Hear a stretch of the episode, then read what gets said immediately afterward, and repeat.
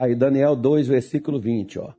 Falou Daniel, lembra da live de ontem que Deus mostrou o segredo, que eu mostrei para você, que tem coisas que às vezes você não sabe, mas tem gente, tem coisas pesando na sua vida, pois é, mas Deus mostra. Falou Daniel e disse: Bendito seja o nome de Deus para todo sempre, porque dele é a sabedoria e a força. Aí, versículo 21 diz assim, ó. Ele muda os tempos e as horas. Vou parar só, só nisso aqui hoje, porque nós vamos falar desse outro aí depois, posteriormente, tá? Ele muda os tempos e as horas. Por um acaso, qual é o tempo que você está vivendo? Um dia eu vivi no tempo da dor, no tempo do choro, no tempo da perda. Um dia eu estive no tempo da tristeza. Um dia eu estive no tempo da frustração. Um dia eu estive no tempo da decepção. Um dia eu estive no tempo do sofrimento. Um dia eu estive no tempo do fracasso. Um dia eu estive no tempo da falência, do desemprego. Um dia eu estive no tempo da doença, porque parece que a doença veio para fazer morada, residência.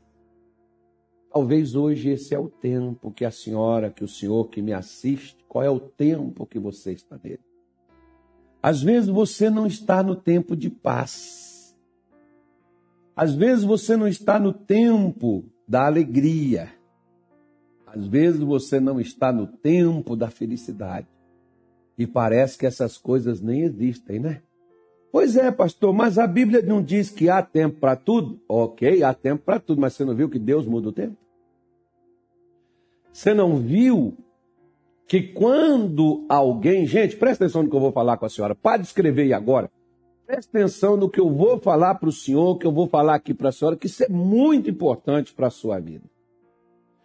Quando você ou eu nós, vamos colocar assim, quando, olha, olha o poder que existe na oração. Quando você, quando nós oramos, Deus muda o tempo. O rei Ezequias, o profeta Isaías, falou com ele e disse para ele: Deus vai te dar um sinal, ele vai fazer o tempo retroceder. Agora você já viu que quando Isaías chegou com recado para Ezequias, Ezequias orou?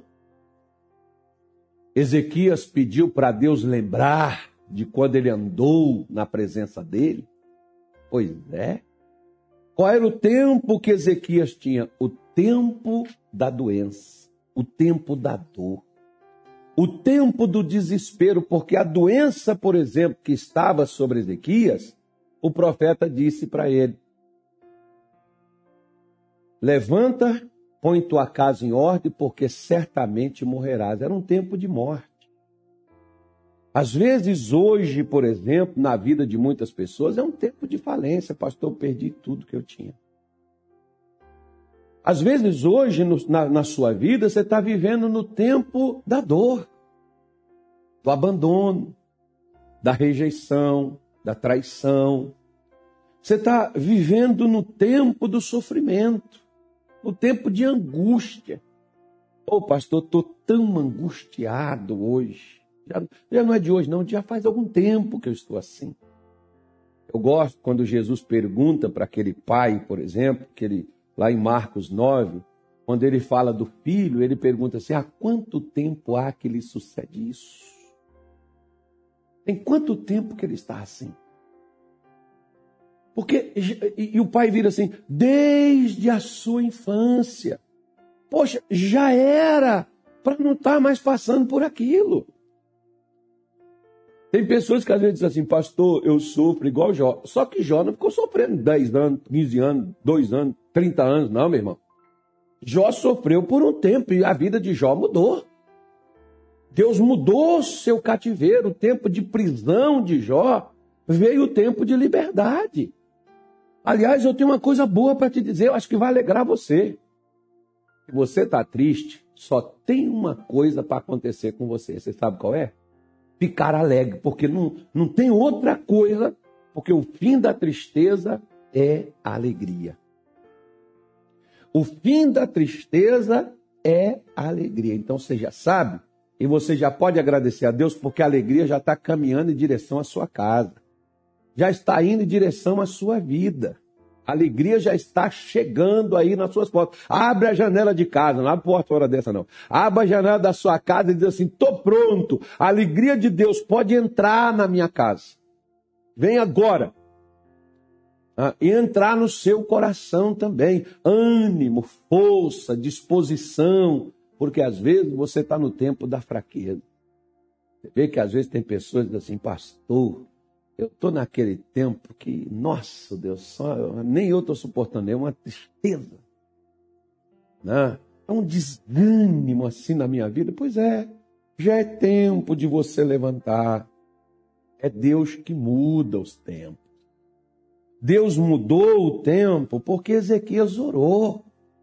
Deus fez o relógio retroceder, porque avançar poderia alguém falar assim: avançar é fácil, agora retroceder aí é mais difícil. E Deus fez o relógio de Acás retroceder no tempo por causa de Ezequias. E você já viu que o tempo é uma coisa tão legal, tão especial, que você não pode chegar na farmácia, você não pode chegar, por exemplo, no supermercado, você não pode chegar, por exemplo, no hospital, você não pode chegar em lugar nenhum. Você acha tempo para comprar. Ninguém vende o tempo, não tem tempo para vender. As pessoas acham que dinheiro, que diamante é a coisa mais valiosa desse mundo. Não, as coisas mais valiosas desse mundo é o tempo. Porque quando você está feliz, você não quer sair desse tempo. Você quer estar tá nesse tempo. Poxa, eu já sofri tanto que agora eu, eu mereço essa alegria que eu dou nela. Eu mereço essa. Eu estou tão radiante, sabe, pastor? Eu, eu, eu, me lembro quando eu já sofri tanto na minha vida, quando eu já padeci tanto, eu já ouvi tanta gente falar isso. Pois é. Mas sabe como que o tempo muda? O tempo não muda por si próprio. O tempo não muda porque as horas passam. O tempo muda quando você ora. O tempo muda quando você vai a Deus, porque você não pode mudar o tempo, mas Deus pode. Deus pode mexer no tempo e mudar ele por sua causa. Olha só para você ver. Elias, por três anos e seis meses, não choveu em Israel. Sabe por quê? por causa da oração de Elias. Elias orou e disse: Não vai chover.